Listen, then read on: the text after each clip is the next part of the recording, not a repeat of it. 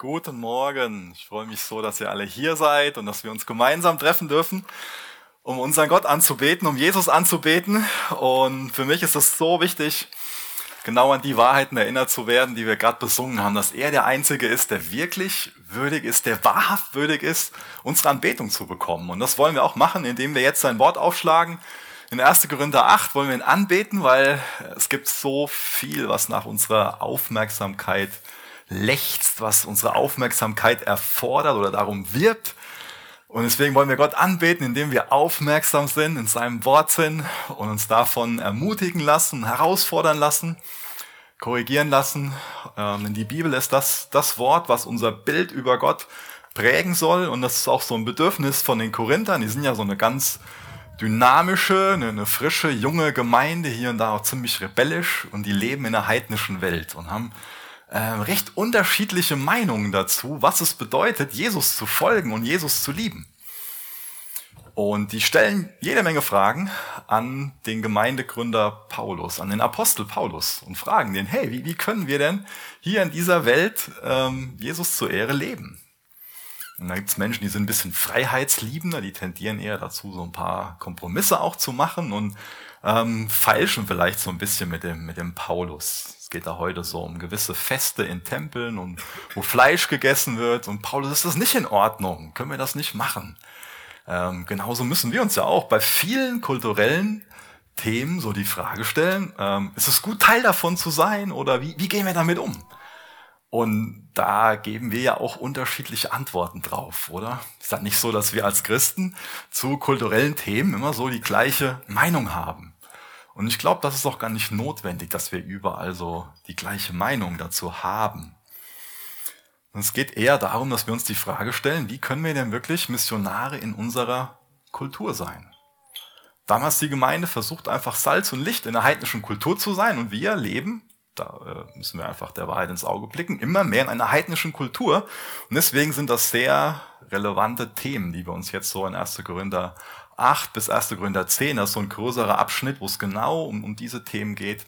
Dass wir uns das da ansehen, dass wir uns diese Prinzipien des christlichen Lebens in einer heidnischen Welt ansehen. Ich bete mit uns. Jesus, hilf du uns, durch dein Wort zu lernen und darin zu wachsen, was es bedeutet, dass wir das Evangelium in unserem Umfeld weitergeben. Ich bin dir so dankbar, dass du uns dein Evangelium gegeben hast, dass wir es erkennen durften, dass die beste Nachricht ist. Danke, dass dass du uns retten willst. Danke, dass wir allein durch, durch den Glauben gerettet werden können und ein ewiges Leben haben, erkennen dürfen, dass du der Einzige bist, der wirklich würdig ist, unsere Anbetung zu empfangen. Und genauso bist du der Einzige, der würdig ist, jetzt unsere volle Aufmerksamkeit zu haben. Wir wollen aus deinem Wort lernen.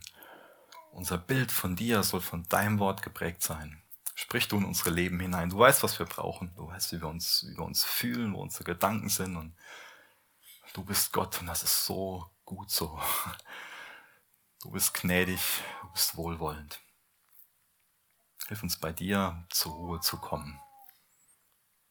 Wir wollen an deinem Tisch Platz nehmen und von dir empfangen, Nahrung zu uns nehmen und gestärkt sein und in der nächsten Woche wirklich Salz und Licht zu sein. Lass du deinen Willen hier geschehen. Amen.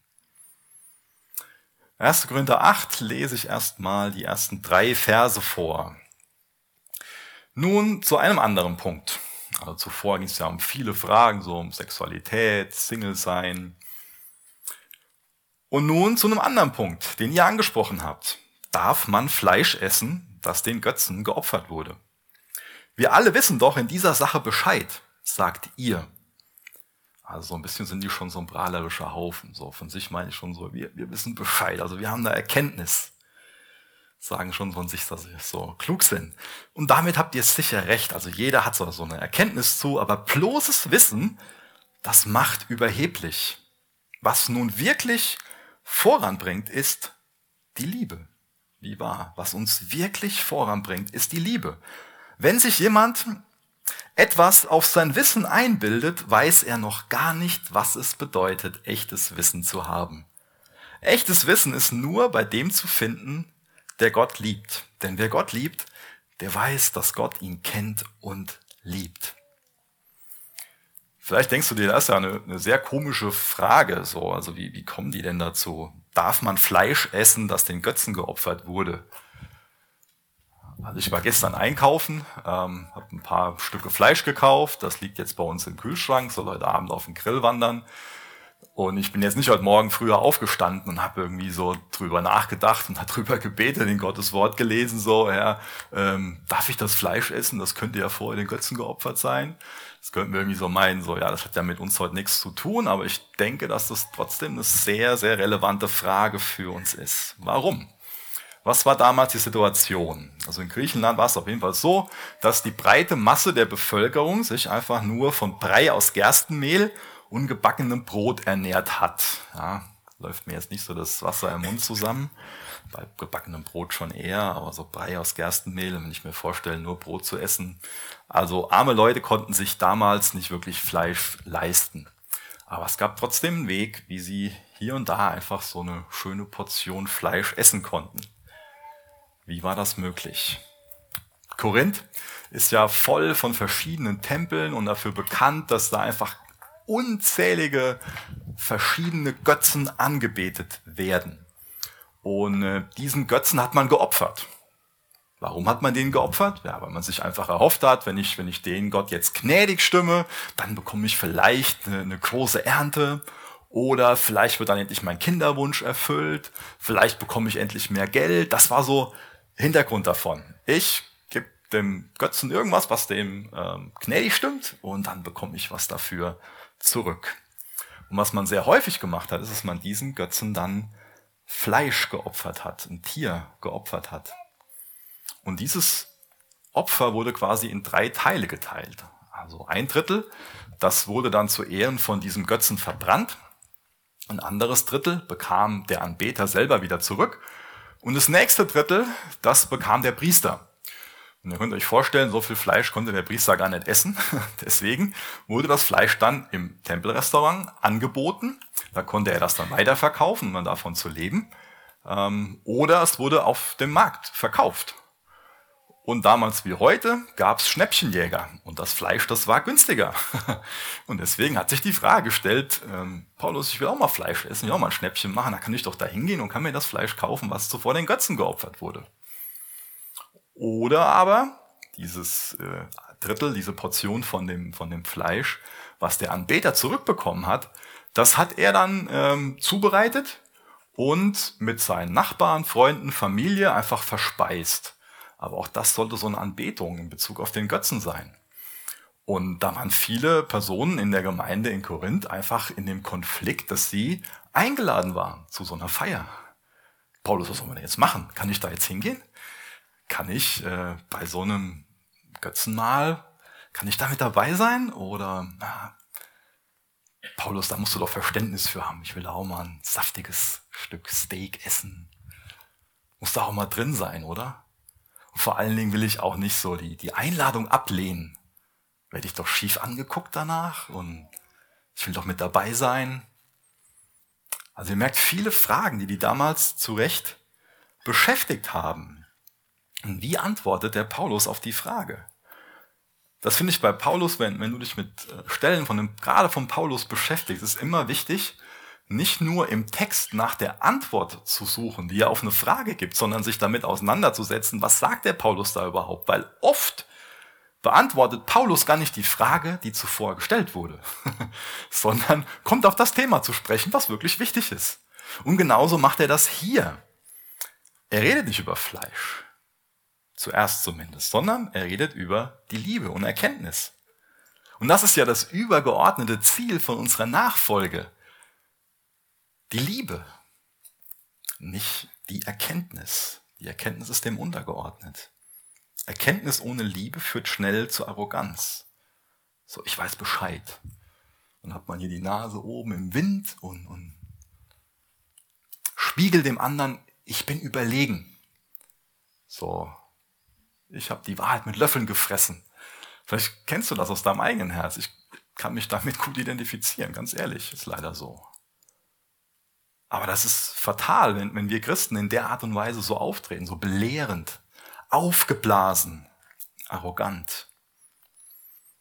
Erkenntnis macht immer was mit uns. Aber Erkenntnis kann dazu führen, dass wir einfach nur aufgebläht sind. Dass wir so einen dicken Kopf bekommen. Was passiert, wenn wir einen dicken Kopf bekommen? Irgendwann können wir gar nicht mehr laufen. Ja, dann liegt der Kopf so auf der Seite.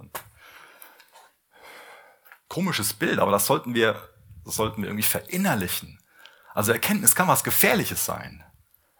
Aber wenn wir in Erkenntnis, wenn das der Rahmen für die Liebe ist, dann wächst unser Herz. Und das ist das, was wirklich wachsen sollte. Unser Herz sollte wachsen, unsere Liebe sollte wachsen. Das ist so wichtig. Und wenn wir also so eine besserwisserische, so eine belehrende, so eine arrogante Haltung einnehmen, dann ist das an sich nur ein Beweis für Unwissenheit, haben wir in dem Vers 3 gelesen. Die Wahrheit ist eine Person, die Wahrheit ist Jesus Christus. Und es ist möglich, dass wir alles Mögliche an Bibelwissen aufsaugen und, und, und ein Riesenwissen haben, ohne Jesus wirklich zu kennen. Das ist was anderes. Jesus zu kennen und zu lieben oder einfach nur einen Haufen Bibelwissen zu haben. Kennst du Gott und, und liebst du ihn? Weißt du dich von ihm geliebt? Da fängt im Endeffekt auch die Erkenntnis an. Die Erkenntnis fängt da an, zu erkennen, es gibt ein Gott und dieser Gott kennt mich und er liebt mich. Also Erkenntnis fängt da an, wo wir unseren Platz als Geschöpf, als Kind Gottes einnehmen und ihn, unseren Vater, unseren Gott sein lassen. Ich war gestern so im, im Vorbeigehen schockiert. Da hat mich was ziemlich getriggert. Und zwar war ich im, im Aldi und da liegt eine Bildzeitung und da sind diese grauenhaften Bilder drauf von, von der Überschwemmung. Ähm, schlimm, echt schlimm, das, das zu sehen. Aber was hat mich da so getriggert? Da steht in fetten Buchstaben obendrauf, oh Gott! Warum stehen diese Worte da oben drüber? Warum? Warum steht da nicht, oh Mensch? Ich meine, was, was, was passiert, wenn Gott handelt, das sehen wir im Garten Eden. Im Garten Eden habe ich nichts gelesen von der Überschwemmung, oder? So eine Überschwemmung, Katastrophen und das, das passiert, wenn wir Menschen uns einmischen. Was passiert ist im Laufe der Zeit ist, bei diesem Oh Gott, dass der gerechte Richter der gnädige Schöpfer, dass der auf die Anklagebank gesetzt wird. Und dass wir Menschen uns erhöhen, als Richter aufspielen und sagen, oh Gott, von oben herab. Fatal. Aber wenn wir so ein Bild haben, dann können wir Gott nicht kennen. Denn Gott können wir nur kennenlernen, wenn wir genau das verstehen, was in Vers 3 an so wichtiger Erkenntnis von Paulus in Liebe weitergegeben wird. Erkenn deinen Platz als Geschöpf, als sein Kind. Dass er für dich ist, dass er mit dir sein will, dass er der gerechte Retter und Richter ist. Zu Vers 4. Zurück zur Frage nach dem Essen von Götzenopferfleisch. Ihr habt recht, die Götzen gibt es in Wirklichkeit gar nicht. Wieder ein Zitat von den Korinthern. Die Götzen gibt es in Wirklichkeit gar nicht. Es gibt keinen Gott außer dem einen. Viele behaupten zwar, dass es Götter gibt, Götter im Himmel und Götter auf der Erde. Und es werden ja auch zahlreiche Götter und zahlreiche Herren verehrt. Aber für uns steht fest, es gibt nur einen Gott, den Vater, von dem alles kommt und für den wir geschaffen sind. Und es gibt nur einen Herrn, Jesus Christus, durch den alles geschaffen wurde und durch den auch wir das Leben haben. Also da gibt es jetzt so eine Fraktion der Korinther, die so freiheitsliebend sind, die darauf aus sind, so, ey, Paulus, wir wollen auch was von dem Götzenopfer, Fleisch, Essen ist doch gar nicht so wild. Und die argumentieren wie folgt. Die sagen, zu Recht, es gibt nur einen Gott. Wenn es nur einen Gott gibt, dann gibt es doch gar keine Götzen, dann kann es auch gar kein Götzenopferfleisch geben. Dann können wir das doch ruhig essen. Dann können wir doch auch in den Tempel gehen und da was von zu uns nehmen. Und ich finde es auch da wieder sehr interessant, wie der Paulus mit dem Argument umgeht. Denn das Argument ähm, ist nicht, ist nicht äh, Wahrheit im, im, im, im äh, ausführlichen Sinn. Ja? Das ist äh, ein Stück Wahrheit ist da drin, aber vermischt mit was, was einfach ein, ein falscher Schluss wird gezogen. Da will ich drauf hinaus. Das stimmt halt nicht ganz. Die Götzen, die können einfach nur Fantasiewesen sein, aber wir lesen dann später, und das ist wichtig, dass wir den Zusammenhang im Blick behalten, Kapitel 8 aus 1. Korinther bis Kapitel 10 ist, ist ganz wichtig, das als Zusammenhang zu sehen. Und in Kapitel 10, Vers 20, Vers 21, da beschreibt der Paulus schon, dass die Götzen so Abbilder von dämonischen Wirklichkeiten sind. Zum Teil zumindest. Die repräsentieren zum Teil dämonische Wirklichkeiten. Engel, die gefallen sind, geschaffene Wesen, und als solche sollen sie nicht angebetet werden. Das interessiert, so Römer 1 äh, wird es beschrieben, dass äh, wir Menschen so die Tendenz dazu haben, dass wir die Schöpfung anstelle von dem Schöpfer anbeten. Und das sollte nicht so sein. Denn wie wir eben besungen haben, Jesus ist der Einzige, der wirklich würdig ist, unsere Anbetung zu bekommen.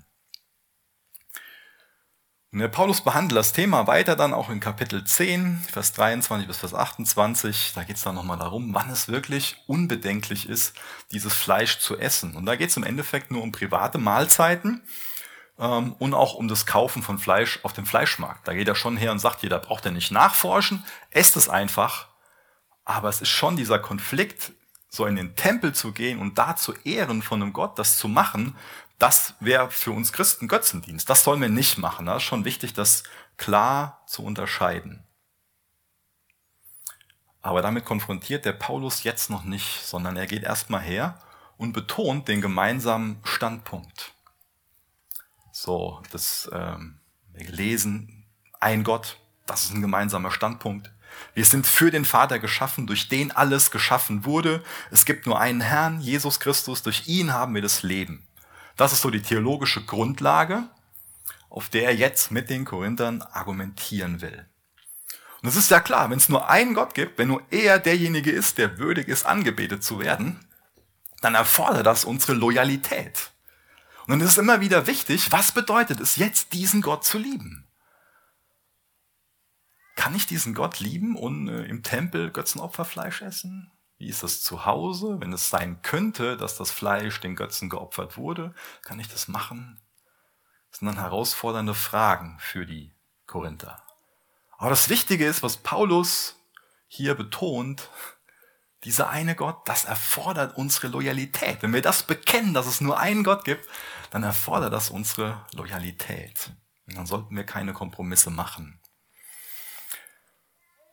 Und was das oft in Menschen so für eine Konsequenz hat, ist auf der einen Seite Separatismus und auf der anderen Seite Synkretismus.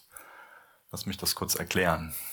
Der eine sagt dann eher, uh, böse Welt, wir müssen aus der Welt rausfliehen, wir dürfen nichts mit der Kultur zu tun haben, wir müssen uns abspalten und äh, so für uns unsere eigene Subkultur bilden jetzt auch gerade wenn in den letzten eineinhalb Jahren ist das so, so ein neuer Trend, dass es immer mehr Christen gibt, die danach schreien, so, wir müssen unsere kleinen Archen bauen und dürfen nichts mit dieser bösen Welt zu tun haben.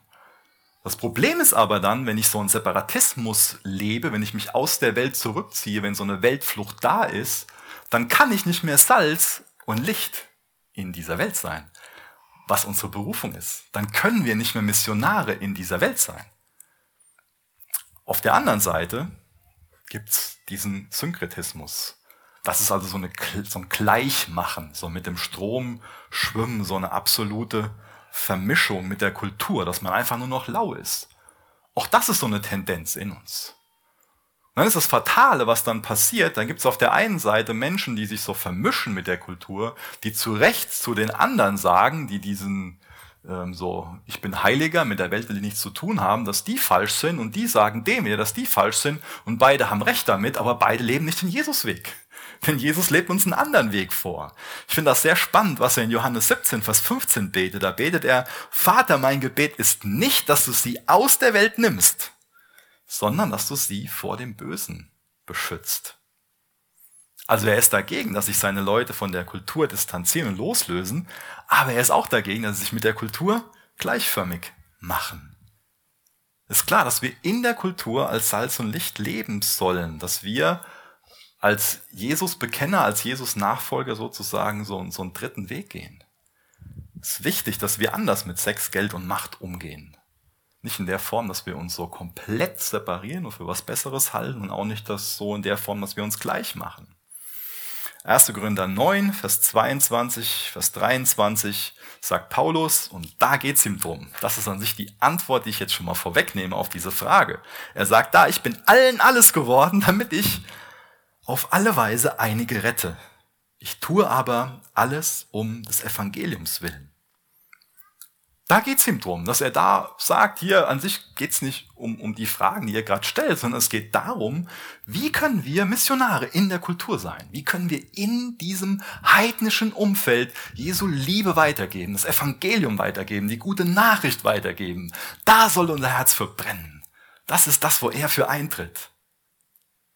Und das können wir, indem wir theologisch konservativ sind, indem wir an, an dem festhalten, was die Schrift lehrt in dem sich die Form verändert. Also theologisch konservativ, progressiv in der Form. Dazu feuert der Paulus an. Das hat er selbst vorgelebt. Er war dem Juden ein Jude, er war dem Griechen ein Grieche. Und hat das Evangelium kontextualisiert, hat es in dem Kontext, in der Situation, wo er war, weitergegeben. Relevant in die Leben hineingesprochen. Und dazu sind auch wir berufen. Jesus hat uns ausgesandt, dass wir Missionare in unserer Kultur sind. Dann gibt es Christen, die es für sich mit ihrem Gewissen nicht vereinbaren können, auf eine Kirmes zu gehen. Andere sagen, ach, da kann ich gut hingehen. Oder auf Sommerfest gibt es verschiedene Meinungen zu. Die einen lehnen das ab, die anderen denken, das ist, äh, oder denken auch, es ist ein unguter Kompromiss. Ein anderer denkt sich, ach, das kann ich gut machen. Warum? Ich finde es wichtig, nicht nur in diesen zwei ähm, in diesen zwei Wegen zu denken, so dass man auf der einen Seite was ablehnt oder sich auf der anderen Seite erfreut. Das sind zwei wichtige Kategorien. Es gibt gewisse Dinge in unserer Kultur, die müssen wir auf jeden Fall ablehnen. Andere Dinge in unserer Kultur, da können wir uns definitiv dran erfreuen. Aber es gibt auch die Möglichkeit, gewisse Dinge zu erlösen. Und gerade wenn wir dieses Mindset, dieses Denken haben, wie können wir Missionare in unserer Kultur sein, dann wird uns Jesus Wege aufzeigen, wie wir Dinge erlösen können und das Salz und Licht sein können. Habt mal diese drei Kategorien, also dieses Erlösen, Ablehnen und Erfreuen im Hinterkopf, denn das wird der Paulus den nächsten Versen noch ein bisschen auslegen. Und zwar ab Vers 7 lese ich. Doch nicht alle haben schon die volle Konsequenz aus dieser Erkenntnis gezogen. Manche haben sich bis heute nicht von ihren alten Vorstellungen über Götzen gelöst. Wenn sie Opferfleisch essen, meinen sie immer noch, sie würden damit den Götzen anerkennen, für den das Tier geschlachtet wurde, und das belastet ihr empfindliches Gewissen. Nun hat zwar das, was wir essen, keine Auswirkungen auf unser Verhältnis zu Gott. Wir sind in seinen Augen nicht weniger wert, wenn wir kein Opferfleisch essen. Und wir sind in seinen Augen nicht mehr wert, wenn wir davon essen. Doch ihr müsst darauf achten, dass die Freiheit, die ihr für euch in Anspruch nehmt, für diejenigen, die ein empfindliches Gewissen haben, kein Hindernis wird, an dem sie zu Fall kommen. Stell dir nur einmal vor, du nimmst im Tempel eines Götzen an einem Opfermahl teil, wozu du dich aufgrund deiner Erkenntnis berechtigt fühlst, und jemand mit einem empfindlichen Gewissen sieht dich dort. Wird er da etwa im Glauben gefestigt? Wird er nicht vielmehr dazu geleitet, gegen seine Überzeugungen zu handeln und ebenfalls Götzenopferfleisch zu essen? Deine Erkenntnis wird also dem, der ein empfindliches Gewissen hat, zum Verhängnis, deinem Bruder, für den Christus gestorben ist. Ja, ihr versündigt euch nicht nur an euren Geschwistern, wenn ihr so rücksichtslos mit ihrem empfindlichen Gewissen umgeht, ihr versündigt euch letztlich an Christus selbst. Um diesen Punkt zusammenzufassen. Mein Bruder und meine Schwester dürfen wegen dem, was ich esse, nicht in Sünde geraten. Lieber will ich mein Leben lang auf Fleisch verzichten, als dass eines von meinen Geschwistern durch mich zu einer Sünde verführt wird. Also es gibt Dinge in der Schrift, die grundsätzlich so als Sünde deklariert werden, die grundsätzlich Sünde sind, also immer Sünde sind. Zum Beispiel Habgier ist immer Sünde ja, so je nachdem, was da für ein Auto eben angefahren kam, so, hm. Naja, Habgier ist immer Sünde. Andere Dinge sind nicht immer Sünde. Da bekommen wir durch die Schrift so Leitplanken. Beispiel Alkohol. Ähm, es ist nicht grundsätzlich eine Sünde, Alkohol zu trinken. Es ist halt nur falsch, wenn wir davon betrunken werden oder wenn wir dadurch einen schwächeren Bruder zur Sünde verleiten. Wie ist das mit Zigaretten? Ähm, bin noch nicht lange Christ gewesen, so mit 18,5 Jahren. Ich war ein sehr ergreifendes Erlebnis. Ähm, war mit einem Freund in einer anderen Gemeinde zu Besuch und wir standen so eine Stunde nach dem Gottesdienst draußen in der Parallelstraße aber und in der einen Hand die Bibel, in der anderen Hand die Zigarette und dann kam ein Bruder vorbei, der mich dann freundlich darauf aufmerksam gemacht hat, ähm, dass wer nach der Hölle riecht, auch in der Hölle enden wird. Das war seine Überzeugung.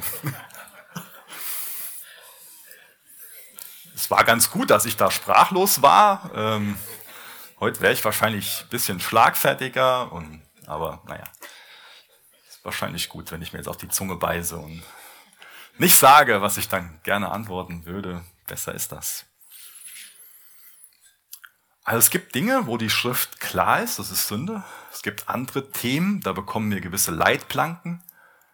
Auch wenn es um Sexualität geht, bekommen wir Leitplanken, bekommen wir einen Rahmen, wo Gott sagt, innerhalb davon, dafür habe ich das erschaffen, da ist es zur Freude da und außerhalb davon ist es Sünde. Und es gibt sehr viele Themen, wo wir von der Schrift her nicht eine klare Antwort drauf bekommen, aber wo wir Prinzipien dargelegt bekommen, die wir heute anwenden sollten. Dass wir uns heute fragen, ja, es gibt nur diesen einen Gott und er hat alles geschaffen. Wir sind für ihn geschaffen. Und was bedeutet es jetzt im Hier und Jetzt, Gott zu lieben? Aber das erfordert es halt, dass wir auf die Knie gehen, dass wir ein demütiges Herz haben, dass wir Erkenntnis dazu haben wollen, dass wir als Missionare leben wollen. Das erfordert, dass wir echt auf die Knie gehen und Gott suchen. Und das kann schon mal was ziemlich Herausforderndes sein, Gott zu suchen und sich das zu fragen. Und ich glaube, gerade gesetzliche Christen, die mögen das nicht. Die wollen nicht wirklich groß nachsehen, sondern die wollen einfach stur so einem Gesetz folgen und sich danach, wenn sie ihre selbstgemachten Regeln eingehalten haben, einfach toller fühlen, überlegen fühlen. Ich bin Heiliger und ich mache das so richtig. Das ist so eine Tendenz, die auch so, ja, ein religiöses Fleisch, was in uns allen ist, was, was genau darauf anspringen will. Aber wir haben jetzt hier gelesen, wir sind in seinen Augen nicht weniger wert, wenn wir kein Opferfleisch essen und wir sind in seinen Augen nicht mehr wert, wenn wir davon essen. Also hier geht es nicht darum, dass dann einer heiliger ist oder geistlicher ist oder von sich als überlegen denken dürfte. Das ist sehr, sehr problematisch, wenn man also aus solchen Gewissensfragen, aus einer Kategorie, wo, wo die Bibel nicht klar sagt, das ist Sünde, sondern wo wir einfach so eine Gewissensfrage haben, wenn wir da meinen, alle anderen müssen das genauso machen und allen anderen das so auflegen. Es gibt viele Gewissensfragen erlebe ich immer wieder bei meiner Frau. Die ist eher so ein Naturheilkunde-Biomädchen. Äh, ich kenne ihr das Denken. Ich finde das ganz toll, ganz ehrlich. Es gibt Veganer, es gibt Fleischliebhaber, Minimalisten, vielleicht auf der anderen Seite eher Leute, die materialistisch äh, veranlagt sind. Für den einen ist es eine Gewissensfrage, E-Bike zu fahren, der andere fährt lieber V8. Der eine, der nimmt Stoffwindeln, der andere verpestet bewusst die Umwelt. Nee, das war jetzt nicht wirklich ernst gemeint. Aber ihr merkt, das ist schon so ein Thema bei uns in der Gemeinde. Es gibt Leute, für die ist eine Gewissensfrage so mit Fairtrade und mit ähm, Secondhand-Klamotten.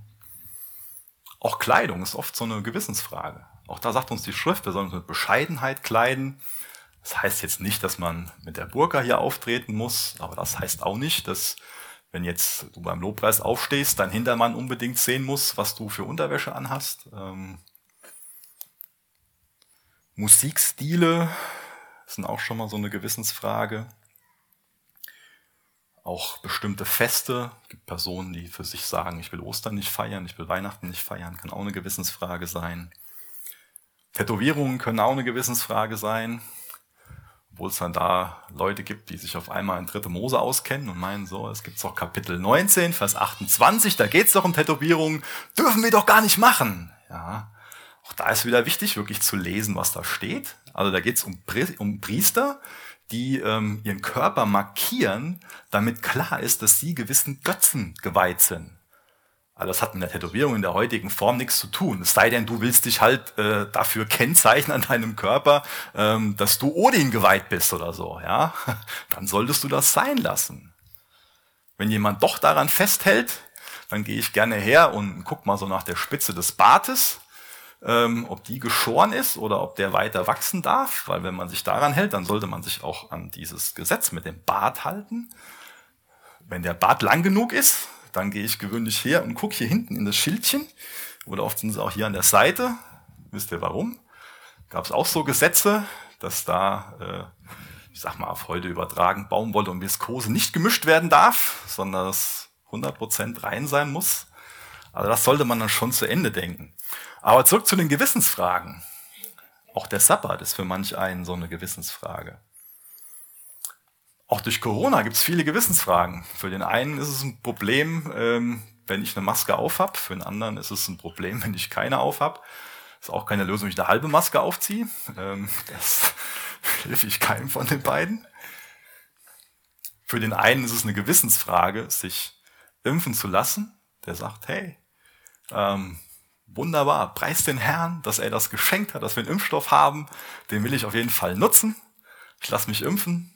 Der andere sagt, nee, der Impfstoff, den hat der Teufel persönlich angerührt, den lasse ich nicht in mich rein. Viele Gewissensfragen. Kann ich jetzt ein paar Meinungen von mir weitergeben? Ich kann es aber auch sein lassen. Ich kann mir jetzt heute Morgen viele Freunde und viele Feinde machen. Aber ich glaube, äh, ihr merkt, es gibt viele Themen, die uns beschäftigen können, die Gewissensfragen sind. Wirklich Gewissensfragen, die wir auch da lassen sollten. Problematisch wird es dann, wenn Leute sich dann aufspielen und meinen, eine höhere Erkenntnis zu haben und von oben herab den ganzen anderen Leuten äh, so, so eingeben, so und so muss es sein.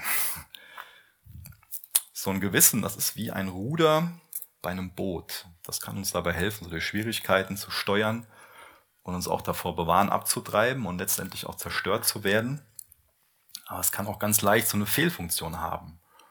Und das ist wichtig, dass wir das Gewissen und den Heiligen Geist nicht so äh, in einen Topf schmeißen, weil unser Gewissen, das ist was, wo wir auch Verantwortung für tragen, ähm, was geprägt sein sollte durch den Heiligen Geist. Vielleicht können wir uns das vorstellen wie so ein Karteikartenkasten. Ähm, wisst, was ich meine? Also wo wir so einsortieren, das ist gut, das ist nicht gut, das ist unter den Bedingungen gut und den Bedingungen nicht. Also das hängt schon viel damit auch zusammen, was wir für ein Umfeld haben, wie wir aufgewachsen sind, äh, welche Kulturen wir so kennengelernt haben. Aber wir sind dafür verantwortlich.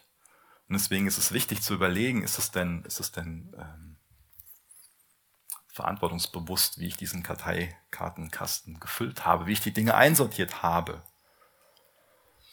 Ich habe jetzt heute mal bewusst die neue Genfer Übersetzung genommen, weil da einiges aus meiner Sicht nochmal klarer drinne steht. In vielen anderen Übersetzungen habt ihr eben auch zum Beispiel Elberfelder und Schlachter müsste das auch sein, gelesen, dass der Paulus ähm, jetzt nicht dieses empfindliche Gewissen betont hat, sondern eher von den Starken und Schwachen gesprochen hat.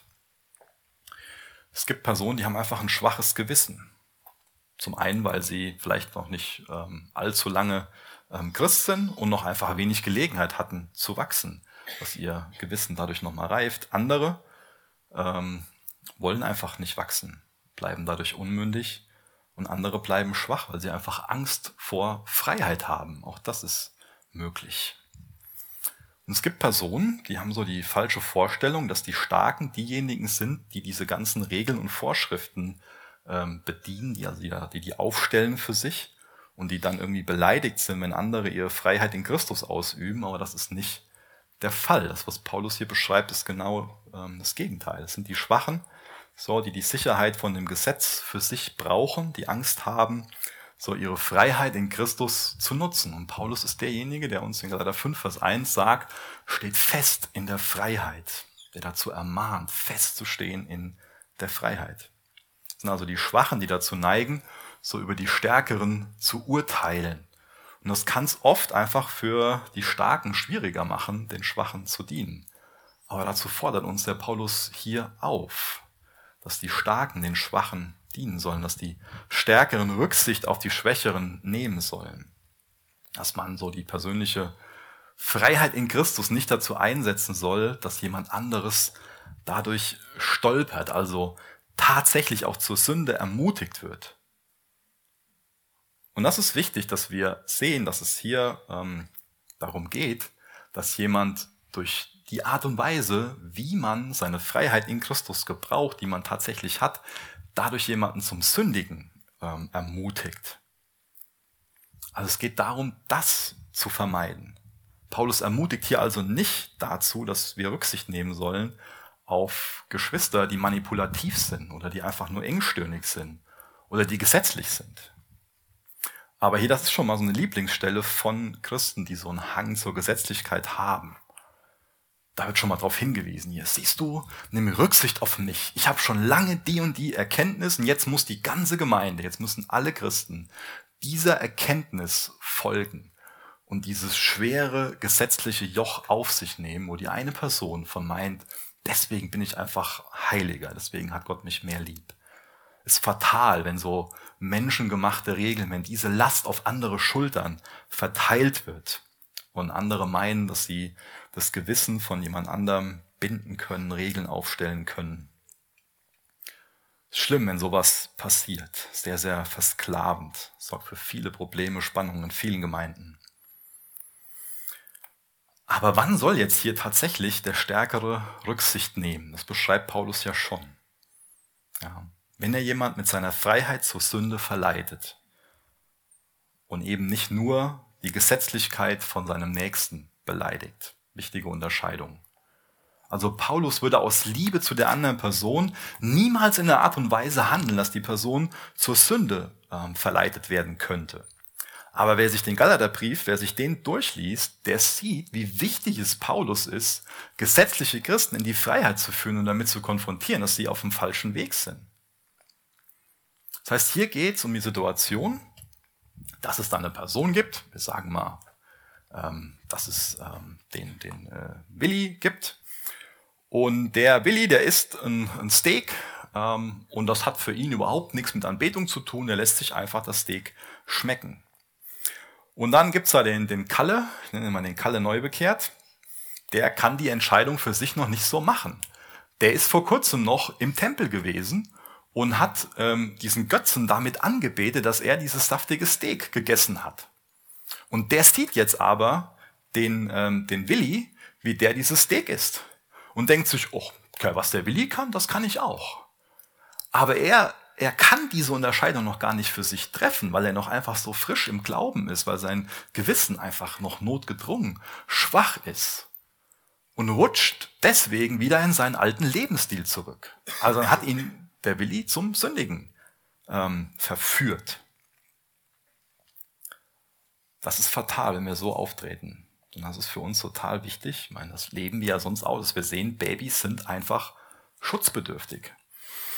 Jesus ist auch ganz klar zu dem Thema, Matthäus 18, Vers 6. Wenn aber jemand eines dieser Kleinen, die an mich glauben, zu Fall bringt, für den wäre es besser, dass ein Mühlstein an seinen Hals gehängt und er in die Tiefe des Meeres versenkt würde. Das sagt Jesus dazu ziemlich eindeutig.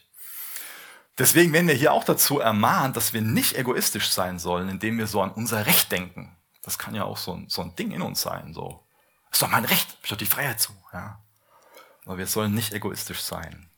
Wir sind da zwar in Christus vielleicht frei zu, dieses Bestimmte zu tun, aber was ist uns wichtiger?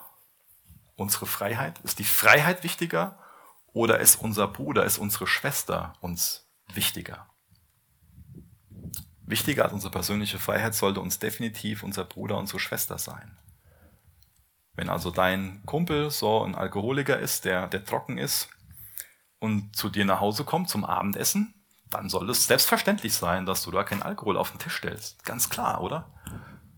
Natürlich willst du ihn nicht dazu verführen, für ihn wieder in Sünde zu fallen, indem er wieder in seine Sucht abrutscht.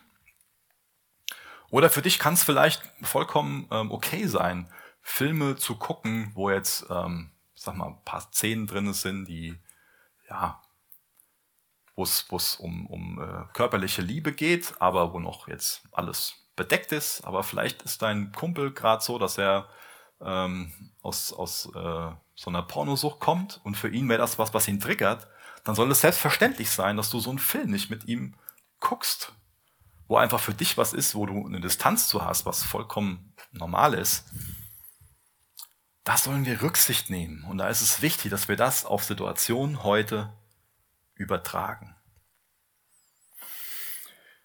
Ich fasse nochmal so die letzten Fragen zusammen, die der Paulus an sich gestellt hat, um, damit wir uns orientieren können. Ähm, und zwar die eine Frage war, wenn wir jetzt drüber nachdenken, was Spezielles in unserer Kultur, ob wir das machen können, ist, dass er sagt hier, erstmal ist wichtig zu gucken, was sagt denn die Bibel überhaupt dazu? Weil wenn die Bibel sagt, es ist nicht in Ordnung, es ist grundsätzlich Sünde, dann sollten wir es sein lassen, hat sich das erledigt. Eine andere Frage ist, was sagt mein Gewissen dazu? Wenn mir mein persönliches Gewissen sagt, mach das nicht, dann sollten wir es sein lassen. Als drittes war diese Frage, wie ist es denn mit meinem Bruder, mit meiner Schwester? Kann ich denen dadurch das Bein stellen? Also tatsächlich zum Sündigen verleiten? Dann sollten wir es auch lassen. Aber als viertes finde ich es auch wichtig, diese Frage zu stellen, was ist denn meine persönliche Schwäche? Also ich habe persönliche Schwächen. Auch du hast persönliche Schwächen. Es gibt Personen, die einfach besser kein Alkohol trinken. Oder auch gewisse Filme nicht gucken sollten. Die nicht rauchen sollten. Wo du schwach bist, das solltest du dich selbst in deiner Freiheit einschränken. Da solltest du für dich sagen, das ist für mich einfach nicht Gutes zu machen. Eine Sache aus meinem Leben, für mich ist es einfach besser, wenn ich keinen Netflix-Account habe. Dann bekomme ich mehr Schlaf. Da meine ich nicht spät abends nochmal, ach, ich gucke mir noch mal eine Serie an. Da habe ich einfach nicht die Möglichkeit zu. Und ich schlafe länger und das ist gesünder und besser für alles, für meine ganze Familie. Wahrscheinlich auch für euch. Das ist einfach eine Schwäche von mir, also lass ich sein. Was, was ist deine Schwäche? Wo schränkst du dich da in deiner Freiheit ein? Einfach weil es besser ist. Aber zum Abschluss komme ich zur fünften Frage, die vielleicht sogar die erste Frage sein sollte, die ich schon mal aufgrund von 1. Korinther 9 gestellt habe. Ist so das, wo uns der Paulus wirklich zu auffordern will. Das ist diese Frage, tue ich es um des Evangeliums willen? Das ist im Endeffekt das Thema, wo der Paulus drauf hinausgeht dass der Paulus uns dazu auffordert, hier, pass mal auf, du hast gerade dieses saftige Steak im Sinn. Ähm, ist jetzt fatal, dass ich jetzt gerade über ein saftiges Steak spreche, wo es doch schon relativ, ähm, sehe, ihr kriegt Hunger, aber es ist okay. Vielleicht könnt ihr zu Hause ja ein saftiges Steak essen. Aber Paulus sagt uns hier, pass mal auf, denk nicht an das saftige Steak, sondern denk daran, wie du das Evangelium weitergeben kannst. Ich bin allen alles geworden, damit ich auf alle Weise einige rette. Ich tue aber alles um des Evangeliums willen. Das sagt er denen in 1. Korinther 9, Vers 22 bis 23. Das ist seine Antwort. Das ist sein Thema. Ist es dein Thema? Hast du, ey, was für ein Privileg. Jesus hat nicht das Evangelium erkennen lassen. Jesus hat mich erkennen lassen, dass er Gott ist, dass er der Einzige ist, der würdig ist, angebetet zu werden. Und er hat mich erkennen lassen, dass ich allein durch den, durch den Glauben, allein durch Gnade sein Kind werden kann. Dass es die Ewigkeit gibt. Dass es nur wenig Zeit hier auf, auf der Erde gibt, die wir dazu nutzen dürfen, um einen Einfluss zu nehmen auf die Ewigkeit. Wie toll ist das denn? Es gibt wirklich Bedeutung, es gibt Berufung für dein Leben. Wow, endlich einen Sinn. Endlich muss das kein Drama mehr sein, wenn du jetzt nicht auf der Welt alle möglichen Reichtümer anhäufst und erkennst, es macht sowieso keinen Sinn, wenn ich das nicht fürs, für Gottes Reich mache. Endlich werden meine, werden meine, meine Ziele, endlich wird meine Vision eine, für die es sich wirklich lohnt zu leben, wenn ich erkenne, dass ich Gottes Kind sein darf durch Gnade. Ich bin allen alles geworden, damit ich auf alle Weise einige rette. Ich tue aber alles, um des Evangeliums willen. Das sagt Paulus in 1. Korinther 9, Vers 22 und 23. Sind es so deine Leitverse für dein Leben? Ist es deine Motivation? Oder hast du für dich so dein Denken so, oh, ich will einfach nur wissen, wie weit ich so an den Abgrund gehen kann? Danach ist es Sünde, da will ich mich enthalten, aber so eng am Abgrund, da will ich lang leben. Ist ja noch in Ordnung, was ich mache. Ist ja, ist ja noch okay. Oder hast du, nee, ich frage, wie ich das Evangelium weitergeben kann. Das ist meine Ausrichtung. Danach frage ich, da hänge ich mein Herz dran. Und guck nicht so, was kann ich gerade noch machen, um nicht zu sündigen. Ich meine, da, da geht's ja gar nicht drum, dass wir irgendwie als Christen den Hauptantrieb hätten, Sünde zu vermeiden. Sondern es geht ja darum, mutig darin zu sein, das Evangelium weiterzugeben. Das ist das oberste Ziel. Das ist das oberste Ziel. Und das hat uns Jesus vorgelebt, was es wirklich bedeutet, das Evangelium zu verbreiten.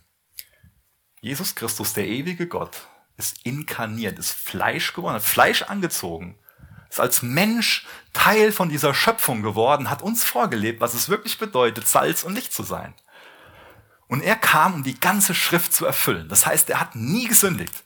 Er hat die ganze Schrift erfüllt. Er hat sich immer an die Schrift gehalten. Aber was hat er auch gemacht? Er hat alle möglichen religiösen, gesetzlichen Tabus gebrochen. Und ich glaube, das können wir von ihm lernen, dass wir uns an, der, an die Schrift halten sollen und dass wir gesetzliche Tabus brechen, damit wir gute Missionare in unserer Kultur sein können. Und damit hat Jesus vielen Menschen von Kopf gestoßen und war ihnen Anstoß, weil er mit Prostituierten abgehangen hat, weil er befreundet war mit Frauen. Da kamen jede Menge gesetzliche Leute überhaupt nicht drauf klar. Das war deren übelster Anstoß. Da haben die sich total dran gerieben, haben gesagt, wie kann denn Jesus nur? Aber er hat uns vorgelebt, was es so bedeutet, Missionar zu sein. Er hat sich denen nicht gleichförmig gemacht. Nein. Er hat mit denen abgehangen, die gesoffen haben, die gestohlen haben. Und das wurde ihm zum, zum Vorwurf gemacht hier. Das ist ein Freund von Fressern und Säufern, von Prostituierten. Das war der Vorwurf, der ihm gemacht wurde. Er hat nicht mit ihnen gesündigt, nie. Aber er ist ihnen Missionar gewesen. Er hat sie zur Umkehr geliebt. Sagt uns ja der Römerbrief auch. Die Güte Gottes, das ist das, was zur Umkehr führt. Aber damit Jesus ein Missionar in unserer Kultur sein konnte, musste er sich immer an die Schrift halten und musste er viele kulturelle Tabus brechen. Aber er hat nie gegen die Schrift verstoßen, hat nie gesündigt. Und du und ich, wenn wir Missionare in unserer Kultur sein werden, dann werden wir das Gleiche tun. Dann werden wir uns danach bemühen, die Schrift nicht zu brechen. Aber dann werden wir auch viele religiöse, gesetzliche Tabus brechen. Aber der Schrift werden wir gehorchen. Werden wir unsere Freiheit in Christus auskosten. Aber wir werden das nicht auf Kosten von anderen machen, die wir dadurch zur Sünde verleiten. Aber das ist unsere Entscheidung. Das ist kein Joch, was wir aufgelegt bekommen. Wir selbst verzichten auf unsere Freiheit. Das ist was ganz anderes. Es ist aus Liebe zu tun, wenn es nicht jemand von außen, der gesetzlich ist, als Zwang ausübt. Da ist uns Christus Vorbild drin. Das hat Christus für uns gemacht damit seine Güte, seine Gnade uns zur Umkehr führt. Ihr dürft noch gerne aufstehen, ich will noch gerne mit uns beten. Jesus, ich bin dir so dankbar, dass du so ein wunderbarer Gott bist, dass du Teil von dieser, als Schöpfer Teil von dieser Schöpfung wurdest, dass du Fleisch angezogen hast, Mensch geworden bist, um uns vorzuleben, wie wir heute leben können. Aber vor allen Dingen, um unser Retter zu sein. Jesus, wir haben Rettung notwendig. Du siehst gerade, wie wir über dich denken, über uns denken. Hilf uns dabei, dass wir unseren Platz als dein Geschöpf einnehmen. Du bist der gerechte Richter und wir gehören auf die Anklagebank. Und du bist gekommen, damit wir auf der Anklagebank nicht verurteilt werden, sondern deine Gerechtigkeit bekommen und als Gerechte in dieser Welt leben können.